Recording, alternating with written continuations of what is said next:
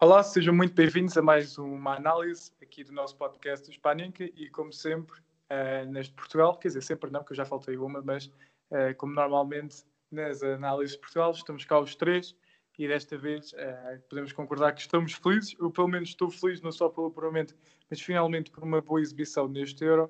Um, e contra a França. Exatamente, contra a França, naturalmente, que é sempre bom vermos estes, estes senhores, monsieur, uh, não ganharem contra nós.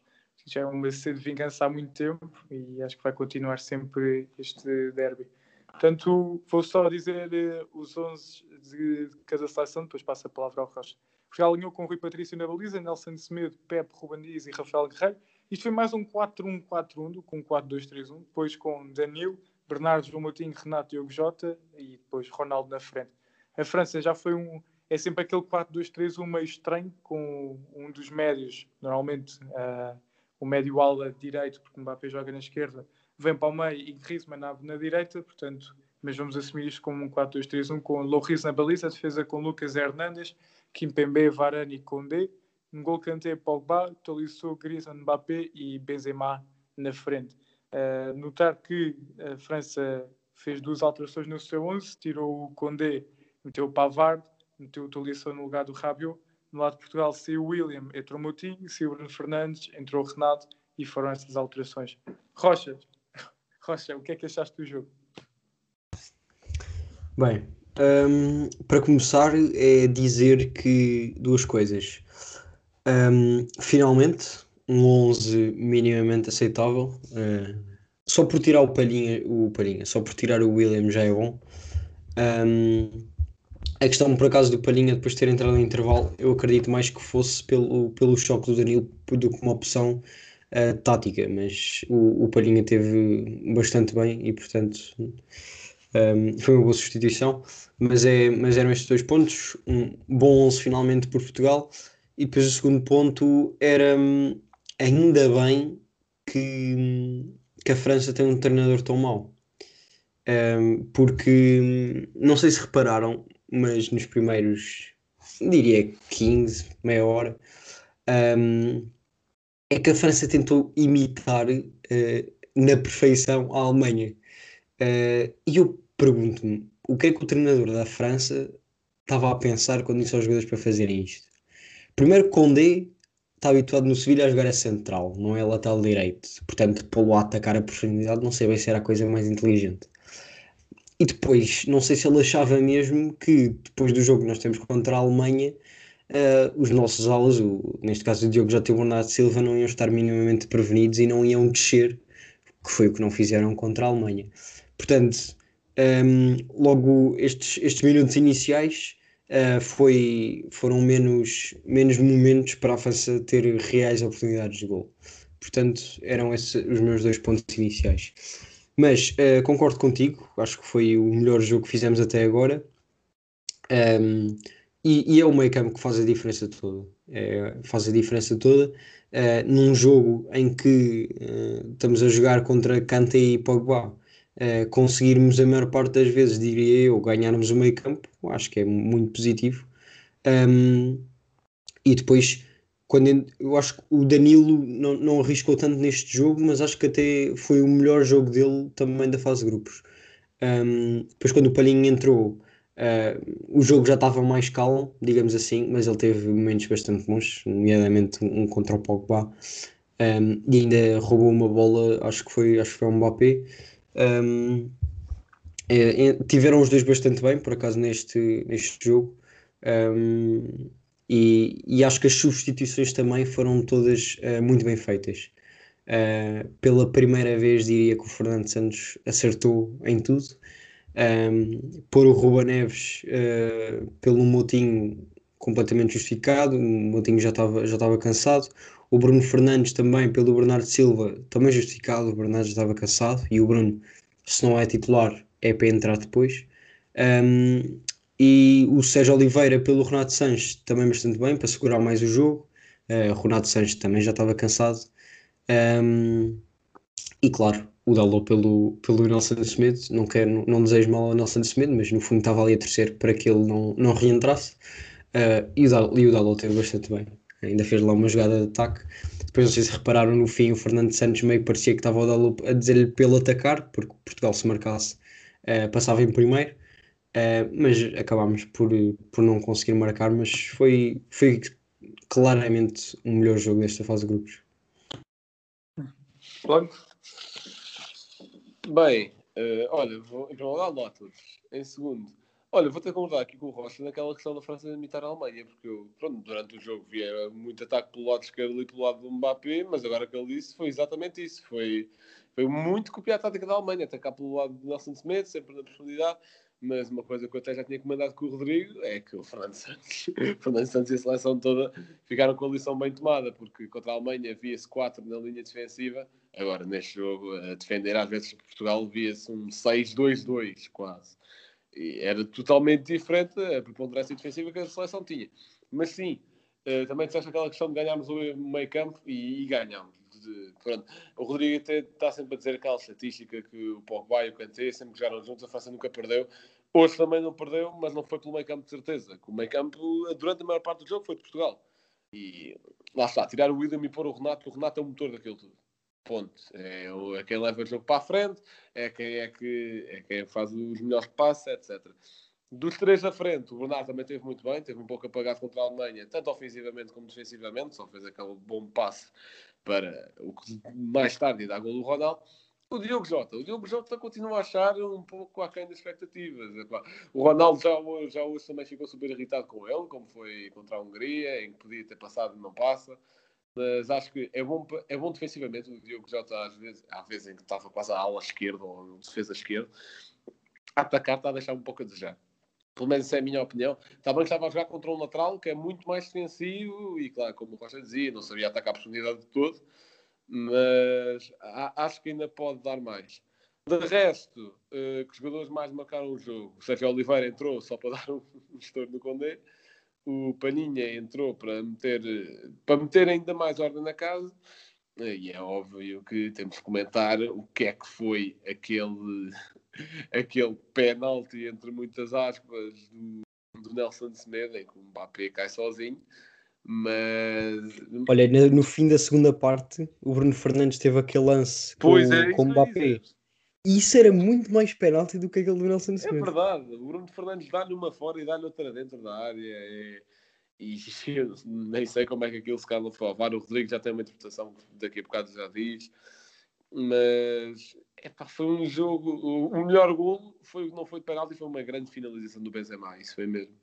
E aí isso a defesa não conseguia Mais que o passo, para mim, melhor é o passo. melhor que o gol, para mim, é o passo. Epá, também, também é bom, também é bom, mas epá, é, foi o melhor gol. Se calhar Portugal sofreu da fase de grupos, porque aqueles gols da Alemanha era copy-paste uns dos outros, aquilo nem valia. Mas sim, uma boa exibição finalmente, em que controlámos minimamente o jogo, estivemos muito tempo por cima do jogo. Só que, pronto, a França ali no final, a primeira parte e no início da segunda, marcou ali dois rajados e nós não nós perdemos nesses pormenores em estar desconcentrados. Isso não pode acontecer, especialmente contra a Bélgica que tem De Bruyne e Lukaku. Isso vai ser, isso vai ser capote. Bem, tenho de concordar com muitas coisas que vocês já disseram. A entrada do Renato faz toda a diferença. O Danilo, para mim, esteve bem. Eu creio que uh, o facto de ele ter saído ao intervalo não foi tanto uh, uma questão tática, mas sim para ver como é que ele estava. Porque o Danilo, desde que levou o soco do, do Loris um, não fez nada. Ou seja, não, não é não fez nada. Ele teve bem ocupar o espaço, etc, etc. Mas já não era o mesmo Danilo do início. Parecia que até já tinha medo, medo dos contactos que aqui ia. Portanto, um, acho que teve muito bem. O Palhinha também entrou muito bem. Um, e como o Rocha disse, acho que o Fernando Santos acertou em quase todas as decisões. Uh, relativamente ao, ao, jogo em si, Portugal entra entrou bem, uh, controlar a posse de bola, que foi algo que nos faltou muito frente uh, à Alemanha, um, porque faltou-nos ter bola, a meu ver. Um, portanto, foi bom termos bola frente à França e é verdade que a posse de bola acabou 51-49 para a França, mas é verdade que nós também tivemos muitos períodos com bola. Um, volto a frisar, acho que falta um bocado do último terço. O Diogo Jota anda um bocado apagado nessa zona. Um, o Bernardo também. O Bernardo tem, tem funcionado mais como um construtor de jogo, mais um construtor de jogo, do que propriamente um extremo. Portanto, falta ali algum poder de decisão na frente. Uh, Ronaldo, enorme, melhor da história, já empatou o iraniano. Portanto, acredito que ainda é neste europeu que o, que o passa. Um, é, foi pena não termos ganho. Uh, acho que é verdade que eu espero que a malta que estava no banco não, não estivesse a contar com os jogos da Hungria. Um, até porque a Hungria teve a ganhar bastante tempo, depois a Alemanha lá empatou no final.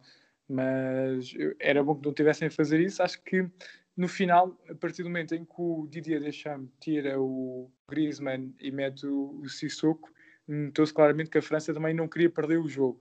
Um, e aquele posto de forças que é o Sissoko, acabou por não fazer muita coisa, mas claro, é claramente um jogo muito mais defensivo do que é o Griezmann. Portanto, foi bom mostrarmos que conseguimos pôr, eh, impor respeito a uma campeã do mundo. Acho que temos uma boa imagem agora perante a Bélgica. Eu mantinha este 11. Eu sei que o Rocha quer o download desesperadamente, mas acho que o Semedo não teve mu muito mal, uh, tirando no lance em que há penalti, entre muitas aspas, sobre o Mbappé. Um, para mim não há penalti. O Nelson Semedo ganha-lhe da frente e pronto. Um, acho que teve mal nesse lance. Ou melhor, não foi nesse.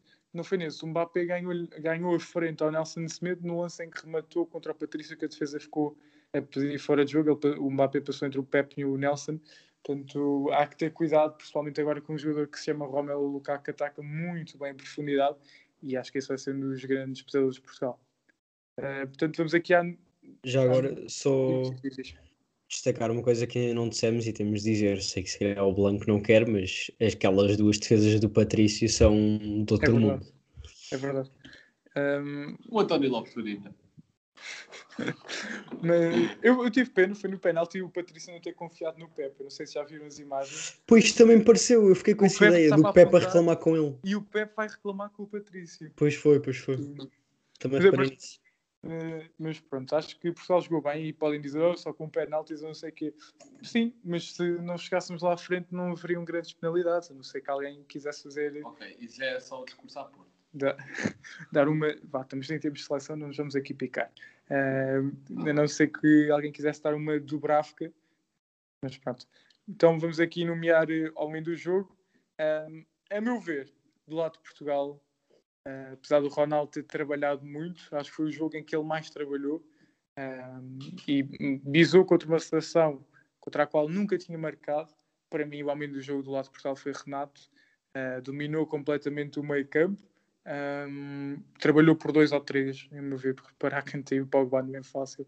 Ele parava os dois e ainda tinha energia para levar a bola para a frente. Acho que o Fernando Santos fez, fez bem em tirar. do lado da França, para mim, o, o melhor foi Benzema. Uh, e mesmo assim, hum, eu, eu acho que a França foi melhor como coletivo. Não houve assim um jogador que se destacasse uh, como acho que houve o Renato em Portugal. Acho que foi mesmo o coletivo que se destacou e talvez vá pelo, para o Benzema pelo, pelos gols. Blanco, homem do jogo para ti. Olha, para não ir por Renato, também posso destacar o Bernardo Silva, que acho que foi o melhor jogo dele no, na fase, no europeu até agora lá está, como já tinha dito, tanto a nível ofensivo como defensivo.